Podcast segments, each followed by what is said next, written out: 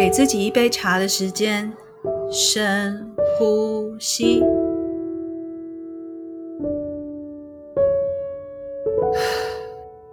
最近的生活真的很忙碌，有时候我很想要坐在树下发呆，看着人来人往。人这么忙，到底是为了什么呢？小姐你好，请问要点什么？一杯抹茶，谢谢。我记得我曾经看过一部电影，它叫做《日日是好日》，是我一个演员朋友推荐给我的。在电影里面，女主角从她学生时期就很彷徨。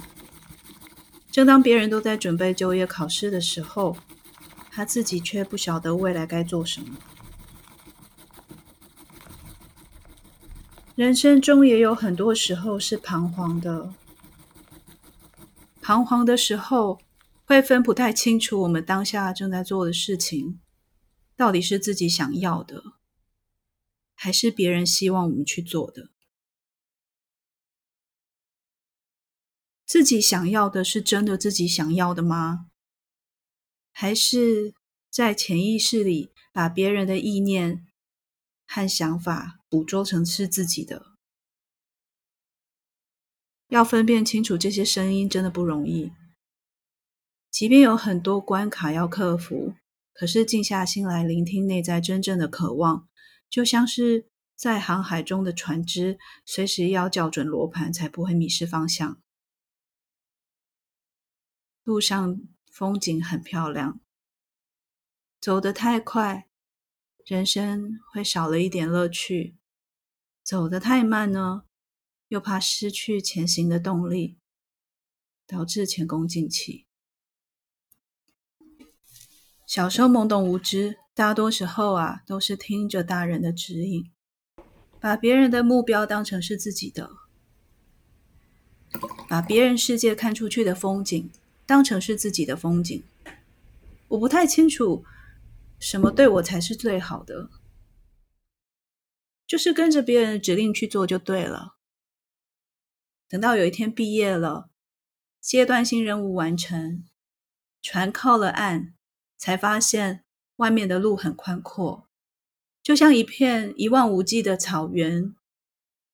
你不知道该往哪里去，要往哪里走，路在哪里？在哪呢？电影中的女主角在一次和母亲的对话中，半推半就的跟着表姐一起去学习茶道。茶道，那听起来。像是一门非常老派的才艺。学习茶道和茶道的精神，能带给我们什么好处呢？这大概是讲究效率的世界里面最不符合效益和产值的才艺吧？能换钱吗？不过就是喝个茶，要这么多器具做什么？手摇饮等个五分钟都嫌久了。花上大半小时刷一杯茶，也太假掰了吧！我身边还真有朋友花了很长的时间去学习茶道。刚开始的时候，我以为茶道是一种泡茶的方法。看我多么的无知啊！我后来才知道，茶道是一个静心的过程。我想起电影中的对白。树木希林饰演的茶道老师说：“茶道要先从形式学起，先把形式学起，再将心意放入其中。”女主角的表姐问茶道老师：“徒具形式，岂不是形式主义吗？”老师回答：“你凡事都用头脑去思考，才会这么想。放掉头脑。”并不是指脑袋一片空白，而是让头脑稍微往后站，让身体和感官在这个当下停留、扩展、深呼吸，让学习的事物内化。在电影中，看女主角学习，从如何进门，如何端着茶具走向火炉，如何冲茶，如何刷茶，如何将单手，如何用单手将手巾折成三折，然后顺手擦干茶勺。